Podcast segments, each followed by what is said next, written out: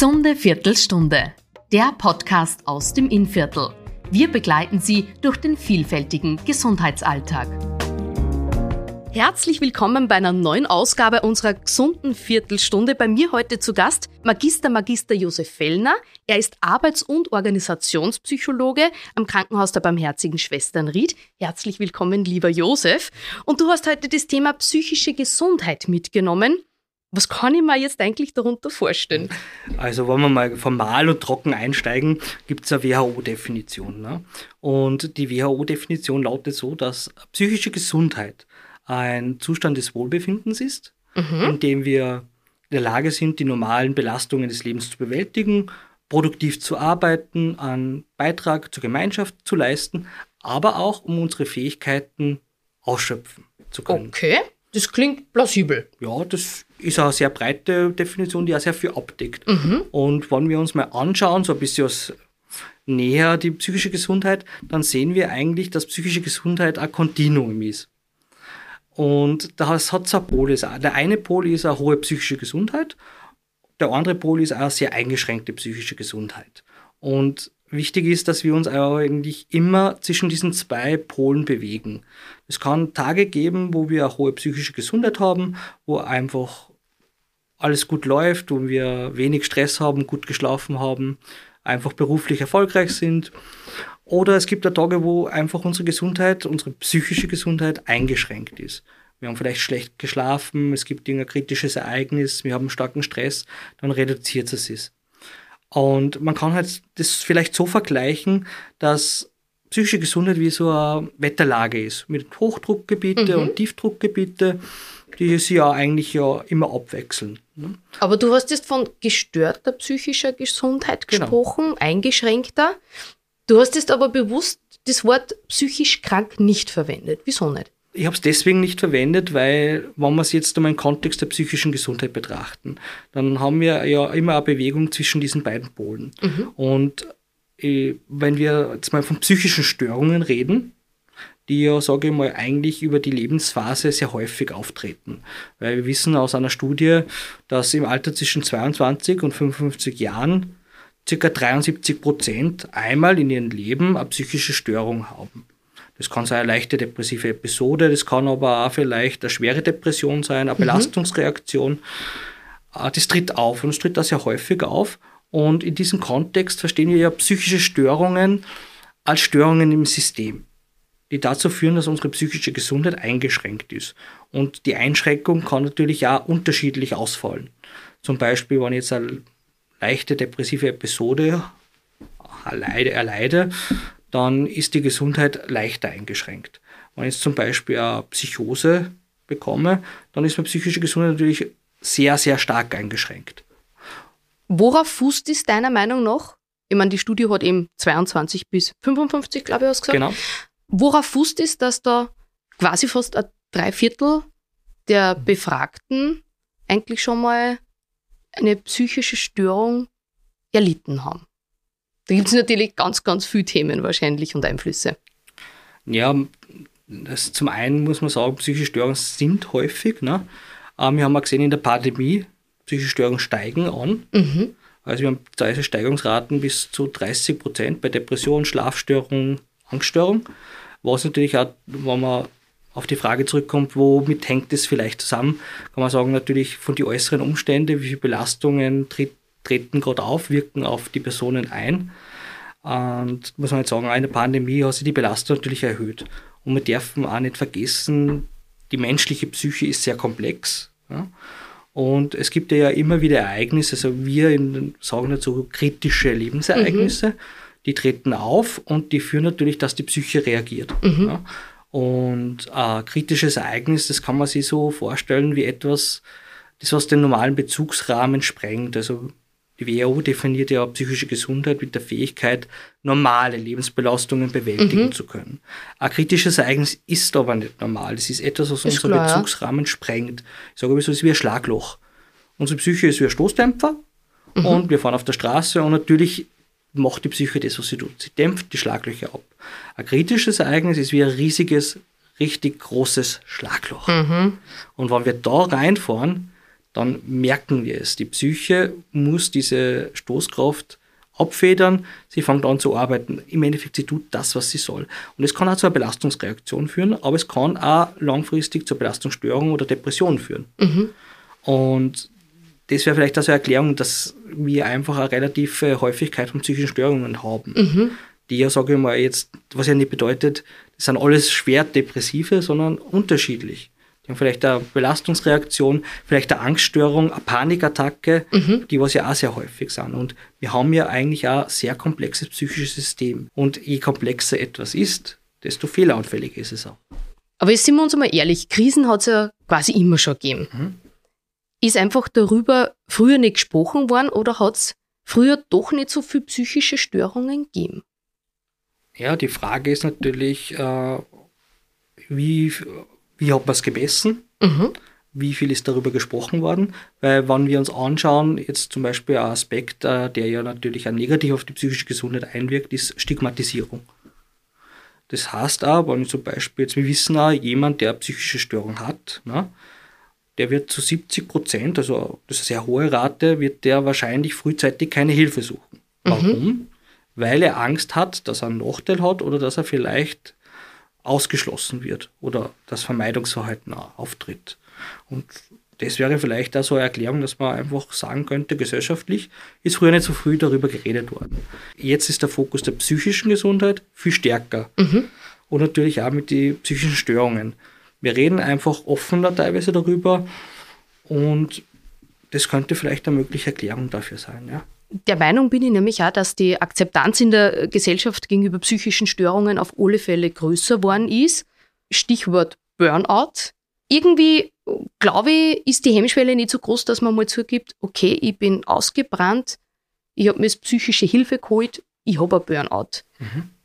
Das ist, du hast vorhin schon gesagt, direkt ein bisschen salonfähig waren, aus welchem Grund?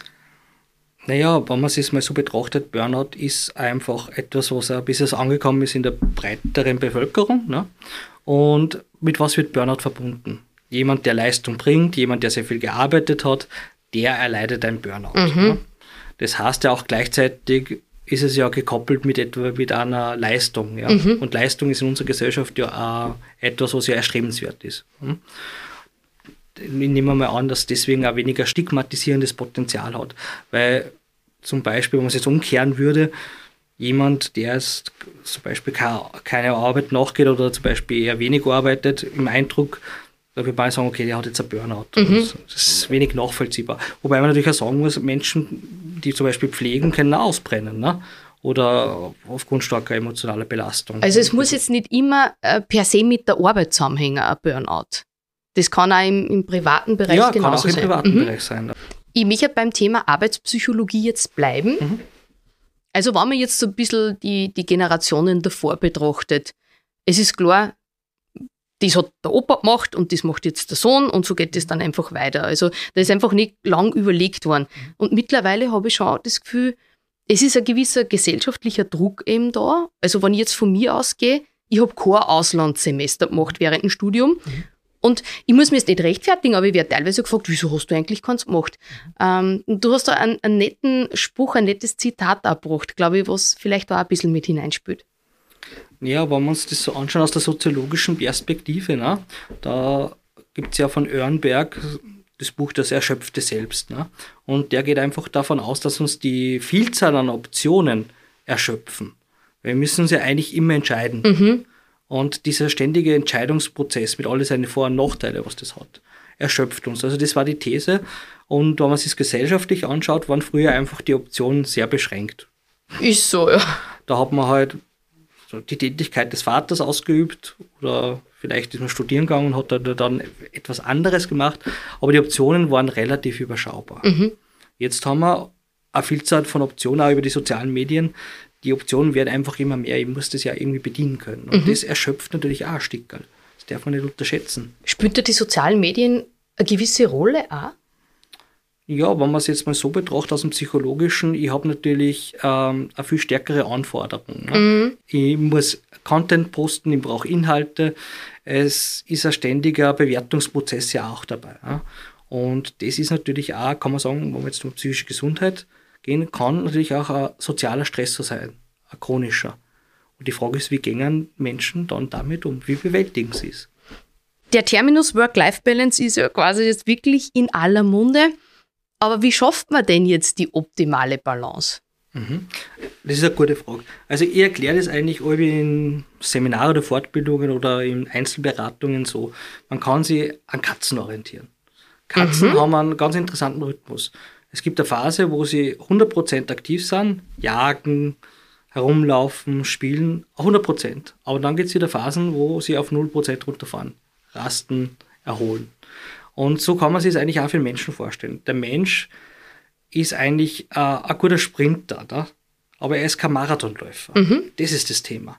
Ich kann über einen gewissen Zeitraum hohe Arbeitslast abfedern, hohe Arbeitsleistung erbringen, wenn ich es aber auch schaffe, dazwischen richtige Erholungsphasen einzubauen. Und da kann man wieder unterscheiden. Also zwischen dieser Makroebene, also dieser generellen Ebene, wo ich sage, okay, mein Work-Life-Balance im Groben, wo ich sage, okay, da gehe ich arbeiten. Ich habe dann auch Zeiten, wo ich abschalte, wo ich keine E-Mails lese, wo ich Hobbys ausübe, wo ich vielleicht etwas Gutes für mich tue, Entspannungsübungen, meditiere, was auch immer, ne? was mir gut tut. Und dann natürlich auf einer kleineren Ebene im Arbeitsalltag. Wo sind die Pausen? Wir wissen auch, kurze Pausen, also schon vier Minuten, die aktiv gestaltet sind, mhm. sind langen Pausen überlegen, weil die meisten Menschen denken sich, okay, ich muss da mindestens eine halbe Stunde, Viertelstunde Pause machen. Das stimmt eigentlich nicht. Mhm. Ne? Ist auch gut. Aber kurze Mikropausen, drei, vier Minuten, die aktiv gestaltet sind, sind jeder langen Pause eigentlich überlegen. Und wenn man es nur spezifischer sieht, kurze Pausen kombiniert mit Achtsamkeitsübungen sind eigentlich das Mittel der Wahl. Das erzeugt maximale Entspannung und fördert die Arbeitsfähigkeit. Und wenn man zum Beispiel im Spitzensport ist eigentlich 40% Maximalleistung und 60% Erholungszeit. Das ich mir jetzt gerade in meinem Alltag und generell in, in den Alltag vieler Personen ein wenig schwierig vor, oder? Schwierig, ja, ja. Weil, weil, die, ähm, die Arbeitswelt anders tickt. Mhm. Ne? Die Rhythmen sind einfach anders. Ne? Aber drum, man kann aus diesen Beispielen kann man einfach ähm, sich mal abschauen, was man vielleicht für sich selber ähm, gut machen kann. Weil das Thema ist ja wie bleibe ich möglichst lange in der Arbeit arbeitsfähig, mhm. auf einem guten Niveau. Und da muss jeder halt auch in seinen Rahmen gute Strategien entwickeln, um das zu bewerkstelligen, ne? auch in seiner Work-Life-Balance. Die Frage ist halt auch, wie lang sind meine Arbeitszeiten? Wo mache ich Pausen dazwischen? Mhm. Wie ist eigentlich diese Tagesgestaltung? Arbeite ich jetzt acht Stunden durch oder sechs Stunden oder vier Stunden? Oder mache ich dazwischen kurze Pausen, weil wir einfach viel produktiver sind. Also wir wissen aus der Arbeitspsychologie, kurze Pausen sind extrem leistungsfördernd. Wir wissen aber auch, sobald wir ein gewisses Stundenmaß in der Woche erreichen, sinkt unsere Leistung mhm. ab. Weil wir zum Beispiel ab acht Stunden nehmen die Fehlbeanspruchungen zu. Wir werden leichter müde. Psychische Sättigung, das ist so etwas wie, wenn ich jetzt sage, okay, ich jetzt zwei Wochen jeden Tag Pizza in der Früh, Mittag und am Abend. Irgendwann reicht es ja. einfach. So, solche Phänomene treten auf. Ermüdung, Arbeitsunfälle steigen, Fehler erhöhen sie. Und wenn wir jetzt sagen, zwölf Stunden, dürfte es anscheinend sogar so sein, dass wir sagen, okay, wir brauchen drei Tage eigentlich Erholungszeit, mhm. damit wir wieder auf dem Vorniveau sind. Abschließend möchte ich nur gern zurück zum Thema kommen, eben zur psychischen Gesundheit. Hast du nur Tipps für unsere Zuhörerinnen und Zuhörer, wie man diese jetzt positiv beeinflussen kann? Mhm. Ähm, ja, wir können uns beeinflussen, zum Beispiel ein ganz wichtiger Faktor ist eine gute Selbstfürsorge. Ne? Das funktioniert einfach, indem ich ein paar Fragen an mich selber stellen kann. Habe ich heute zum Beispiel ausreichend auf meine Bedürfnisse geachtet? Das sind so ganz Basics. Habe ich genug gegessen, genug geschlafen, genug getrunken? Oder habe ich heute auch gut auf mich acht gegeben? Habe ich Dinge gemacht, die mir gut tun? Oder ich kann mir auch fragen, gehe ich mit mir selber genauso gut um wie mit jemandem, der mir anvertraut ist, der mir Hilfe braucht oder den ich einfach eine sehr enge Bindung habe. Gehe mit mir so um. Und das Interessante ist, oft äh, gehen wir eigentlich mit uns nicht so gut um, als mit anderen. Mhm. Das ist ein ganz wichtiger Faktor. Das andere ist natürlich, äh, wir sagen so, hochtrabend ultime Tätigkeiten fördern. Im Prinzip ist es einfach alles tun, was der Seele förderlich ist äh, ich habe die Tage bei einem Seminar aus einer Teilnehmerin, Teilnehmerin so schön ausgedruckt, das individuelle Wohlfühlprogramm. Okay, ja. ja, aber genau das ist es. Je mehr Stress wir haben, desto mehr belastet wir sind, desto mehr, desto wichtiger ist, dass wir einfach uns selber etwas Gutes tun. Ein individuelles Wohlfühlprogramm. Was natürlich auch gut ist, immer empfehlenswert. Entspannungstechniken. Mhm. Von der Traumreise, Atemraum aus der Achtsamkeit, mhm. Atemübungen, kurze Atemübungen, die dauern nicht lang. Ein Minuten, zwei Minuten sind aber hocheffektiv. Mhm.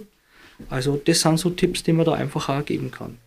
Ja, dann wünsche ich unseren Zuhörerinnen und Zuhörern, dass sie auch ihr individuelles Wohlfühlprogramm finden. Vielen herzlichen Dank, lieber Josef, für die interessanten Einblicke und natürlich auch dir alles Gute und ebenso ein schönes individuelles Wohlfühlprogramm. Dankeschön. Danke.